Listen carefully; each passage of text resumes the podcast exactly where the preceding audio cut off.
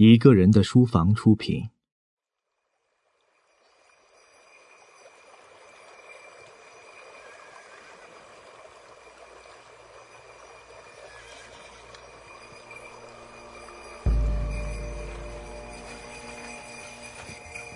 《呼兰河传》，作者萧红，朗读者落雪。我玩的时候，除了在后花园里有祖父陪着，其余的玩法就只有我自己了。我自己在房檐下搭了个小布棚，玩着玩着就睡在那布棚里了。我家的窗子是可以摘下来的，摘下来直立着是立不住的，就靠着墙斜立着，正好立出一个小斜坡来。我称这小斜坡叫小屋，我也常常睡到这小屋里边去。我家满院子都是蒿草，蒿草上飞着许多蜻蜓，那蜻蜓是为着红料花而来。可是我偏偏喜欢捉它，捉累了就躺在蒿草里边睡着了。蒿草里边长着一丛一丛的天星星，好像山葡萄似的，是很好吃的。我在蒿草里边搜索着吃，吃困了就睡在天星星秧子的旁边了。蒿草是很厚的，我躺在上边，好像是我的褥子。蒿草是很高的，它给我遮着阴凉。有一天，我就正在蒿草里边做着梦，那是下午晚饭之前，太阳偏西的时候。大概我睡得不太着实，我似乎是听到了什么地方有不少的人讲着话，说说笑笑，似乎是很热闹。但到底发生了什么事情，却听不清，只觉得是在西北角上，或者是院里，或者是院外。到底是院里院外，那就不大清楚了。反正是有几个人在一起嚷嚷着。我似睡非睡的听了一会儿，就又听不见了。大概我已经睡着了。等我睡醒了，回到屋里去，老厨子第一个就告诉我：“老胡家的团圆媳妇来了。”你还不知道？快吃了饭去看吧。老厨子今天特别忙，手里端着一盘黄瓜菜往屋里走，因为跟着我指手画脚的一讲话，差一点没把菜碟子掉在地上，只把黄瓜丝打翻了。我一走进祖父的屋去，只有祖父一个人坐在饭桌前面，桌子上边的饭菜都摆好了，却没有人吃。母亲和父亲都没来吃饭。有二伯也没有来吃饭。祖父一看见我，祖父就问我：“那团圆媳妇好不好？”大概祖父以为我是去看团圆媳妇回来的。我说我不知道，我在草窠里边吃天星星来的。祖父说：“你妈他们都去看团圆媳妇去了，就是那个跳大神的老胡家。”祖父说着就招呼老厨子，让他把黄瓜菜快点拿来。醋拌黄瓜丝，上面浇着辣椒油，红的红，绿的绿，一定是那老厨子又重切了一盘的。那盘我眼看着洒在地上了。祖父一看黄瓜菜也来了，祖父说：“快吃吧，吃了饭好看团圆媳妇去。”老厨子站在旁边，用围裙擦着他满脸的汗珠。他每一说话就眨巴眼睛，从嘴里往外喷着唾沫星。他说。那看团圆媳妇的人才多呢，两米铺的二老婆带着孩子也去了，后院的小麻子也去了，西院老杨家也来了不少的人，都是从墙头上跳进来的。他说他在井沿上打水看见的。经他这一喧哗，我说：“爷爷，我不吃饭了，我要看团圆媳妇去。”祖父一定让我吃饭，他说吃了饭他带我去。我急得一顿饭也没有吃好。我从来没有看过团圆媳妇，我以为团圆媳妇不知道多么好看呢。越想越觉得一定是好看的，越着急也越觉得是非特别好看不可。不然为什么大家都去看呢？不然为什么母亲也不回来吃饭呢？越想越着急，一定是很好看的节目都看过。若现在就去，还多少看得见一点儿。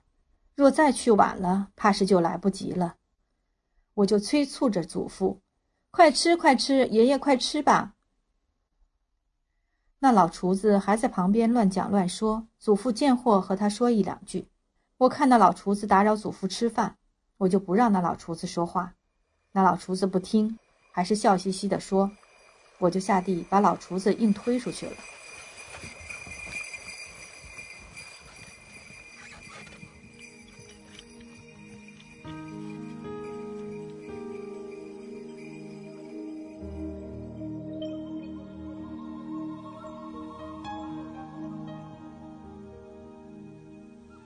祖父还没有吃完，老周家的周三奶又来了。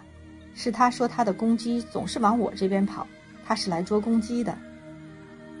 公鸡已经捉到了，他还不走，他还扒着玻璃窗子跟祖父讲话。他说：“老胡家那小团圆媳妇过来，你老爷子还没去看看吗？那看的人才多呢，我还没去呢，吃了饭就去。”祖父也说吃了饭就去。可是祖父的饭总也吃不完，一会儿要点辣椒油，一会儿要点咸盐面的。我看不但我着急，就是那老厨子也急得不得了了，头上直冒着汗，眼睛直眨巴。祖父一放下饭碗，连点一袋烟我也不让他点，拉着他就往西南墙角那边走，一边走一边心里后悔，眼看着一些看热闹的人都回来了。为什么一定要等祖父呢？不会一个人早就跑着来吗？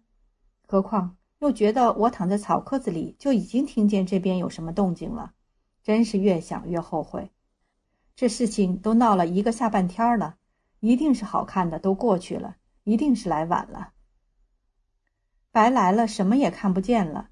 在草棵子里听到了这边说笑，为什么不就立刻跑来看呢？越想越后悔。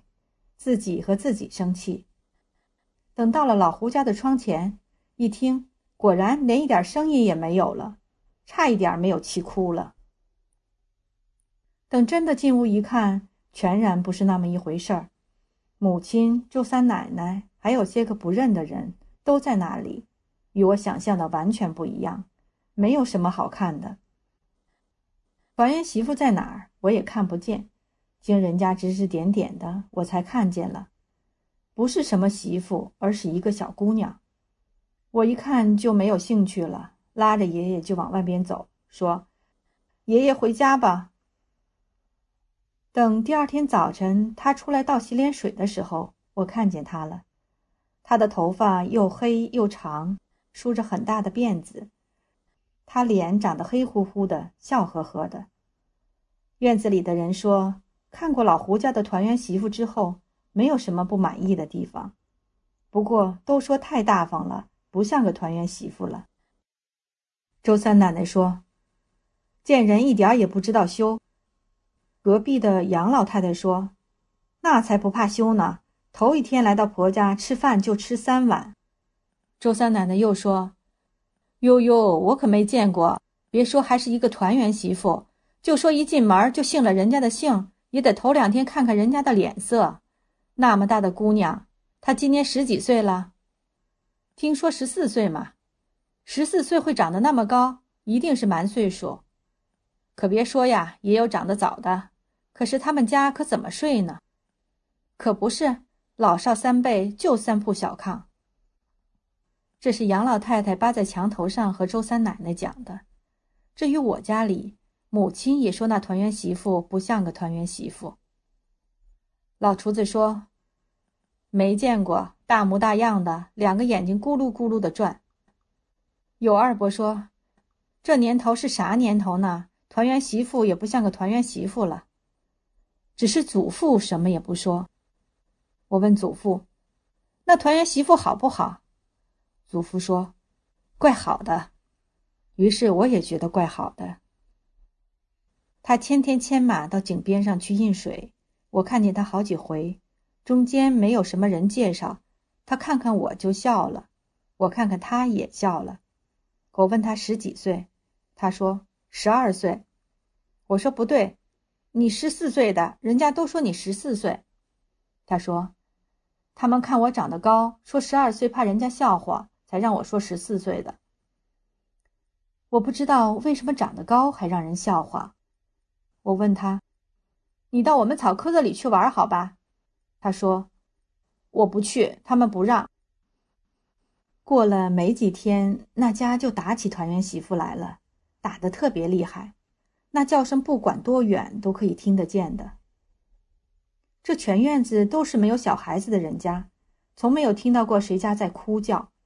邻居左右因此又议论起来，说早该打的，哪有这样的团圆媳妇，一点也不害羞，坐到那儿坐得笔直，走起路来走得风快。她的婆婆在井边上印马。和周三奶奶说：“给他一个下马威，你听着吧。我回去我还得打他呢。这小团圆媳妇才厉害呢，没见过你拧他大腿，他咬你；再不然，他就和你说他回家。从此以后，我家的院子里天天有哭声，哭声很大，一边哭一边叫。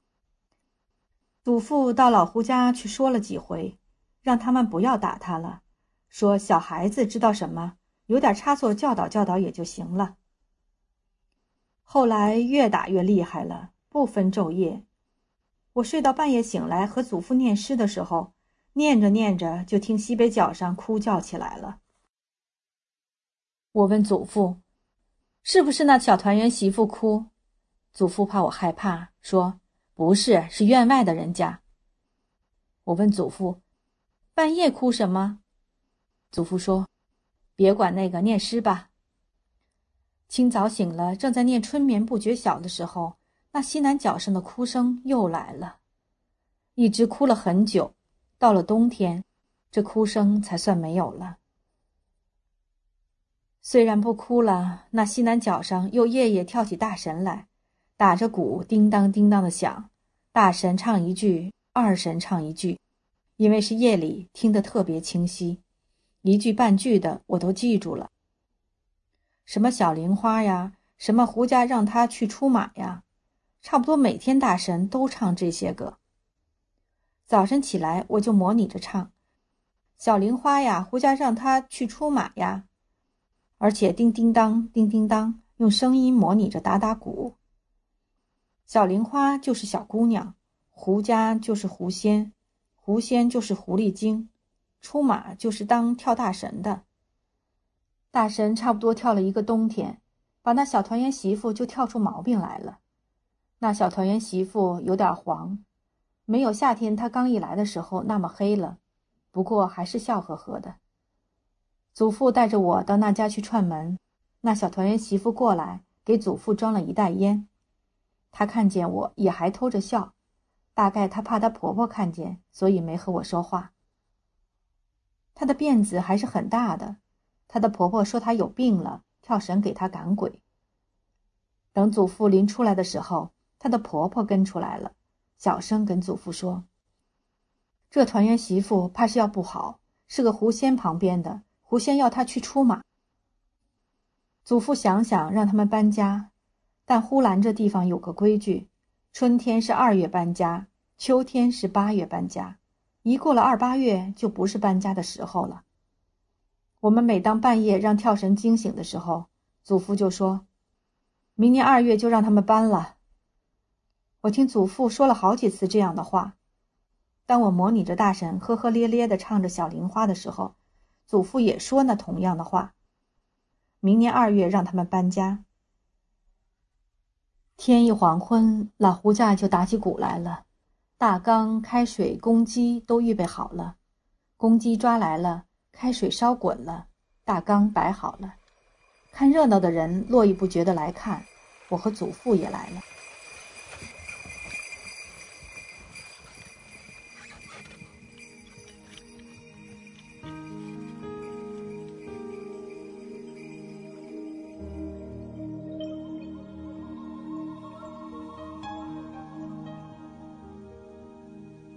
小团圆媳妇躺在炕上，黑乎乎的，笑呵呵的。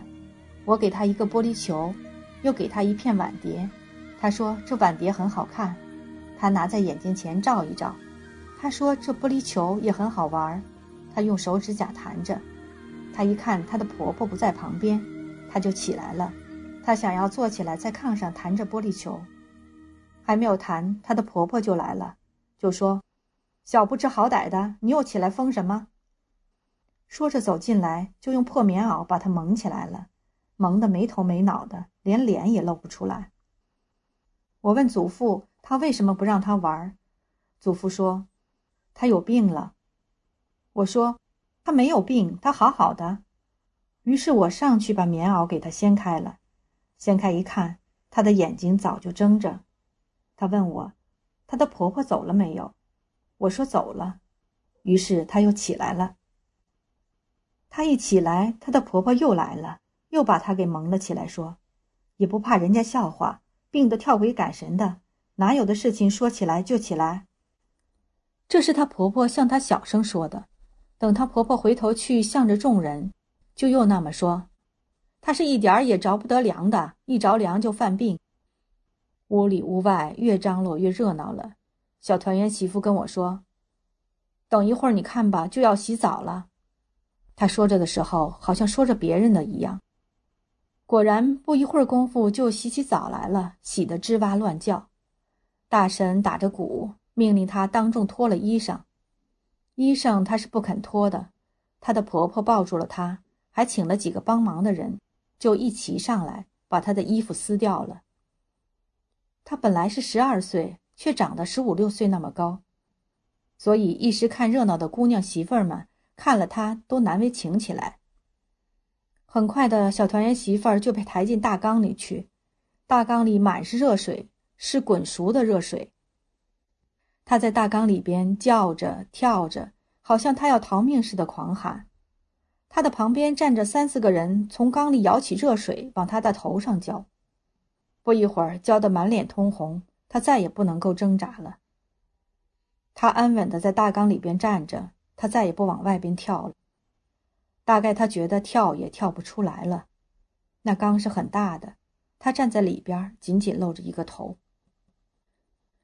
我看了半天，到后来他连动也不动，哭也不哭，笑也不笑，满脸的汗珠，满脸通红，红的像一张红纸。我跟祖父说：“小团圆媳妇不叫了。”我再往大缸里一看。小团圆媳妇没有了，她倒在大缸里了。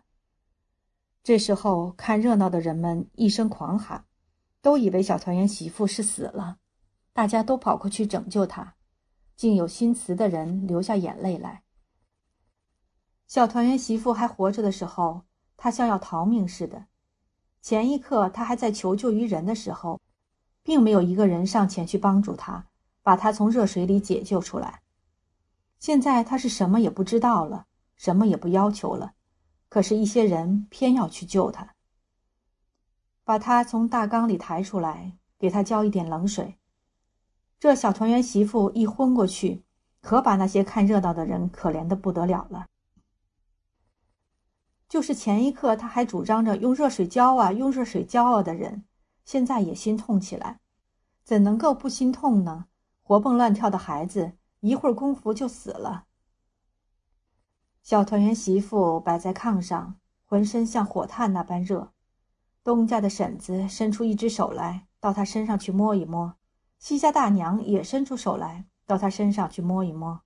都说：“哟哟，热得和火炭似的。”有的说水太热了一点，有的说不应该往头上浇，大热的水一浇哪有不昏的。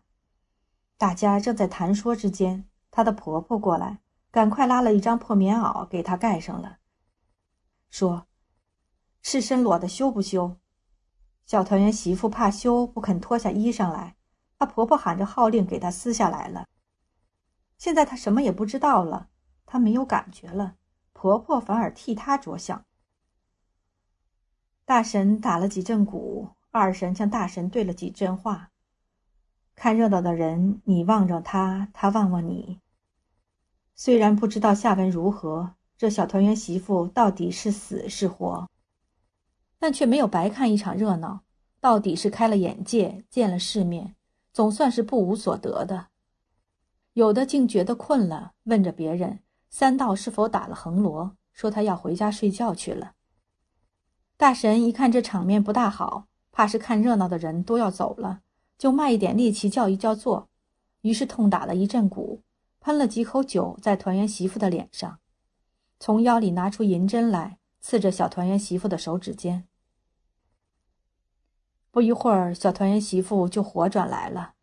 大神说：“洗澡必须得连洗三次，还有两次要洗的。”还没有到二月，那黑乎乎的、笑呵呵的小团圆媳妇就死了。是一个大清早晨，老胡家的大儿子，那个黄脸大眼睛的车老板子就来了。一见了祖父，他就双手举在胸前，作了个揖。祖父问他什么事，他说。请太老爷施舍一块地方，好把小团圆媳妇埋上。祖父问他什么时候死的，他说：“我赶着车，天亮才到家，听说半夜就死了。”祖父答应了他，让他埋在城外的地边上，并且招呼有二伯来，让有二伯领着他们去。有二伯临走的时候，老厨子也跟去了。我说我也要去，我也跟去看看。祖父百般的不肯。祖父说：“咱们在家下鸭板子打小雀吃。”我于是就没有去。虽然没有去，但心里边总惦着有这一回事儿。等有二伯也不回来，等那老厨子也不回来，等他们回来，我好听一听那情形到底怎样。一点多钟，他们两人在人家喝了酒、吃了饭才回来的。前边走着老厨子，后边走着有二伯，好像两个胖鸭子似的，走也走不动了，又慢又得意。走在前面的老厨子眼珠通红，嘴唇发光；走在后边的有二伯面红耳热，一直红到他脖子下边的那条大筋。进到祖父屋来，一个说：“韭菜真不错。”一个说：“鸡蛋汤打的也热乎。”关于埋葬团圆媳妇的经过，却先一字未提，好像他们两个是过年回来的，充满了欢天喜地的气象。我问尤二伯：“那小团圆媳妇怎么死的？埋葬的情形如何？”尤二伯说：“你问这个干什么？人死还不如一只鸡，一伸腿就算完事儿。”我问有二伯：“你多咱死呢？”他说：“你二伯死不了的。”那家有万贯的，那活着享福的，越想长寿就越活不长。上庙烧香、上山拜佛的也活不长。像你有二伯这条穷命，越老越结实，好比个石头疙瘩似的，哪儿死得了了？俗话说得好，有钱三尺寿，穷命活不够。像二伯这就是穷命，穷命鬼，阎王爷也看不上眼儿的。到晚饭。老胡家又把有二伯他们两位请去了，又在那里喝的酒，因为他们帮了人家的忙，人家要酬谢他们。老胡家的团圆媳妇死了不久，他家的大孙子媳妇就跟人跑了，奶奶婆婆后来也死了，他家的两个儿媳妇，一个为着那团圆媳妇瞎了一只眼睛，因为她天天哭，哭她那花在团圆媳妇身上的倾家荡产的五千多吊钱。另外的一个，因为他的儿媳跟着人家跑了，要把他羞辱死了，一天到晚的不梳头、不洗脸的，坐在锅台上抽着烟袋。有人从他旁边过去，他高兴的时候，他向人说：“你家里的孩子、大人都好啊。”他不高兴的时候，他就向着人脸吐一口痰。他变成了一个半疯了。老胡家从此不大被人记得了。你好啊，许久没收过信了吧？一个人的书房现开启全新栏目“声音邮局”，每周五晚八点在微信公众号内独家播出。常常想，信多好啊，可以慢慢的给你讲那些细微的感受，与只有你才关心的心事，再慢慢的化作一张纸上。或多或少的文字，至于里面藏有多深的情谊，只有听了才知晓。当伍迪·艾伦收到许久不回信的老友写下的“回信又没钱拿”，他一定既无奈又抓狂。当张爱玲写下“我已经不喜欢你了”，他得下多大的决心？才能斩断这半生的纠葛。当泰坦尼克号发出“我们正在下沉”的讯息时，又装载了多少生命凝聚的希望？信虽简短，却意味深长。一个人的书房全新栏目《声音邮局》，每周五晚八点在公众号内独家播出。我们将重拾这些遗落的信件，让文字化作声音，陪你一起回到那个时刻、那个瞬间，一同感动、大笑或者流泪。